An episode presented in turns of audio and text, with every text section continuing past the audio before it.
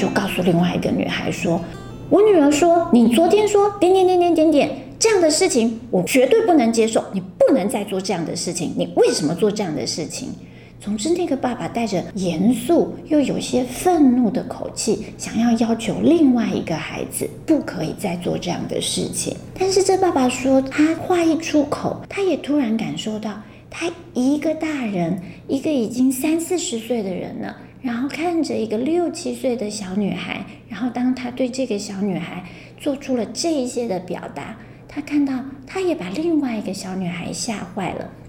那天，他把另外一个人吓坏的感觉，作为一个成人，他也觉得不是很舒服。一时之间，他无法消化他的情绪。原本是牵着自己的女儿想这件事情，我解决完啊，我警告完另外一个孩子，事情就可以告一段落。但是就在他说完这话的时候，他心里觉得过度的处理好像也不是个好事。然后牵着自己的女儿离开了学校。那一天，他带着女儿到其他地方散步了一天，反省了一天。后来，他觉得孩子之间的事情真的还是很需要孩子彼此更成熟、更成长的去面对。他决定信任老师，请老师帮助，再一次让这两个孩子可以和谐处理、解决他们的问题。于是，孩子就继续用着他们自己的步调。也许有时候有进步，有时候有退步，反反复复，有时往前，有时往后。但是他们在一次一次的冲突，更清楚我们应该彼此尊重。最后，他们大概在小学五六年级之后，在他们的记忆里头，他们没有再有其他争执，而他们成为最好的朋友。再来说倪教授的第三点结论。他他的第三点结论是学校协助我决定志向。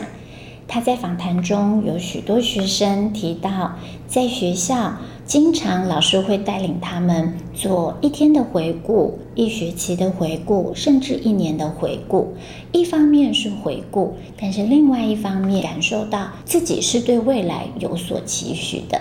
接着又在学校的课程里，在八九年级或十一、十二，分别会有两次的专题报告。接着在学校的课程里，八年级还有九十年级的时候，各有一次专题研究。他们会提到，一开始可能是太多方向或没有方向，但总是在课程的引导之下，逐渐必须要凝聚出在这个阶段一个决定、一个方向。负责任的去完成一份报告。有一些同学会说，原本自己可能对缝纫觉得非常有兴趣，也确实在八年级的时候完成了一份这样的报告。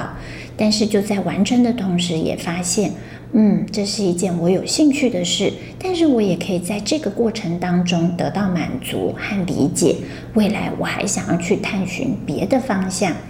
也有人在自己的专题当中再一次确认，我喜欢的东西是我愿意一辈子继续深入工作的。所以，不管专题研究使得人确定自己喜欢原本所想象的，或者帮助自己去看见我原本认为我自己很喜欢的，其实我可能并没有办法长久工作。他们都很认同，这成为一个很好的经验。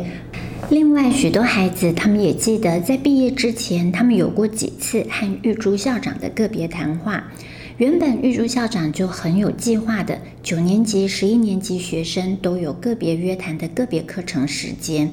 但是有孩子说，有一些时候他们不清楚自己未来的方向，他们也会彼此鼓励：你要不要去找梅周老师谈，或者你要不要去找玉珠校长再多谈一两次？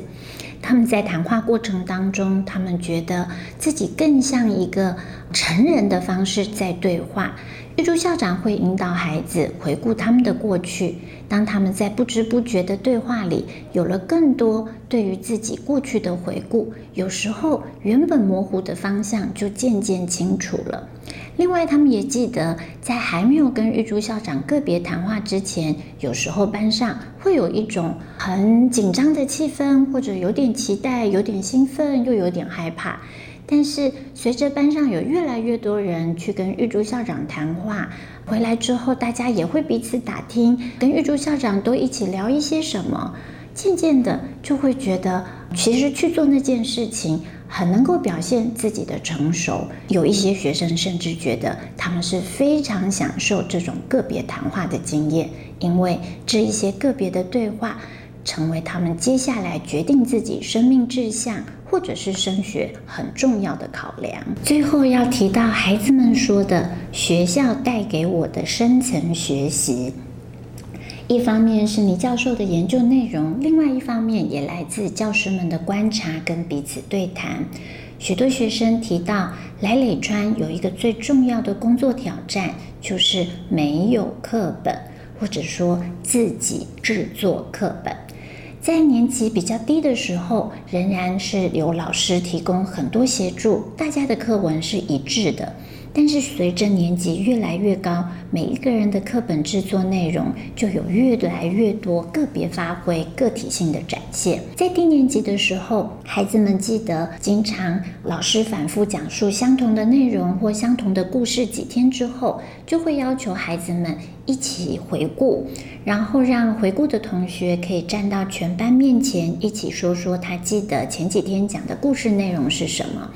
有一些孩子说，他们一开始觉得很害怕、很紧张，但是因为这样的事情一再一再的练习跟反复，他们也就觉得越来越放松、越来越自在。后来他们在比较高年级，他们可以看见，当他们在前面累积了足够的口语回顾经验，接着要变成课文，就变得更容易了。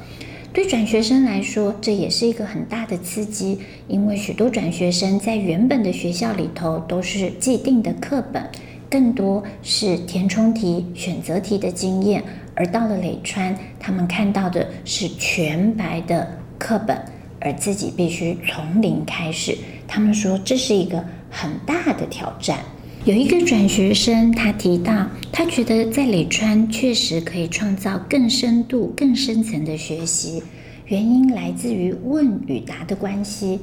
他提到，在来磊川之前，他认为教室里如果老师提出疑问，其实老师的心中都有一个标准答案。但是在他来到磊川之后，这对他是最大的冲击。他发现老师在提问的时候，并没有。像过去学校的老师有一定的标准答案，老师甚至提供他一种感受是：我的答案并不一定是对的，而你的答案也并不一定是错的。不止老师会经常的对学生提出疑问，是为了刺激学生可以有更多的思考。老师也邀请学生能够提出疑问。或者甚至在某些课程当中，他们会就共读的内容文本，然后一起讨论，想一想，如果现在这一段内容有这些，那么书写这段内容的作者他在写的时候，他的背后有一个问题，那那个问题又是什么？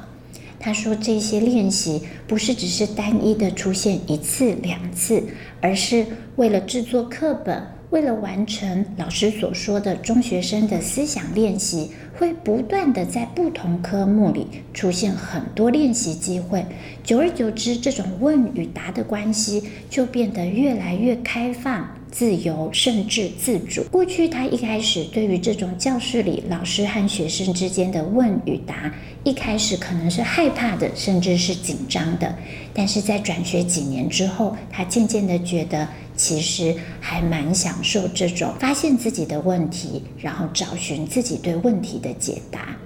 今天先分享到这里，我们还有后续的内容。因为倪教授非常认真，他还把过去在美国和在欧洲也都曾经进行过的华德福毕业生研究追踪报告。我想家长们也一定会非常有兴趣。之后我们再更进一步的跟大家分享。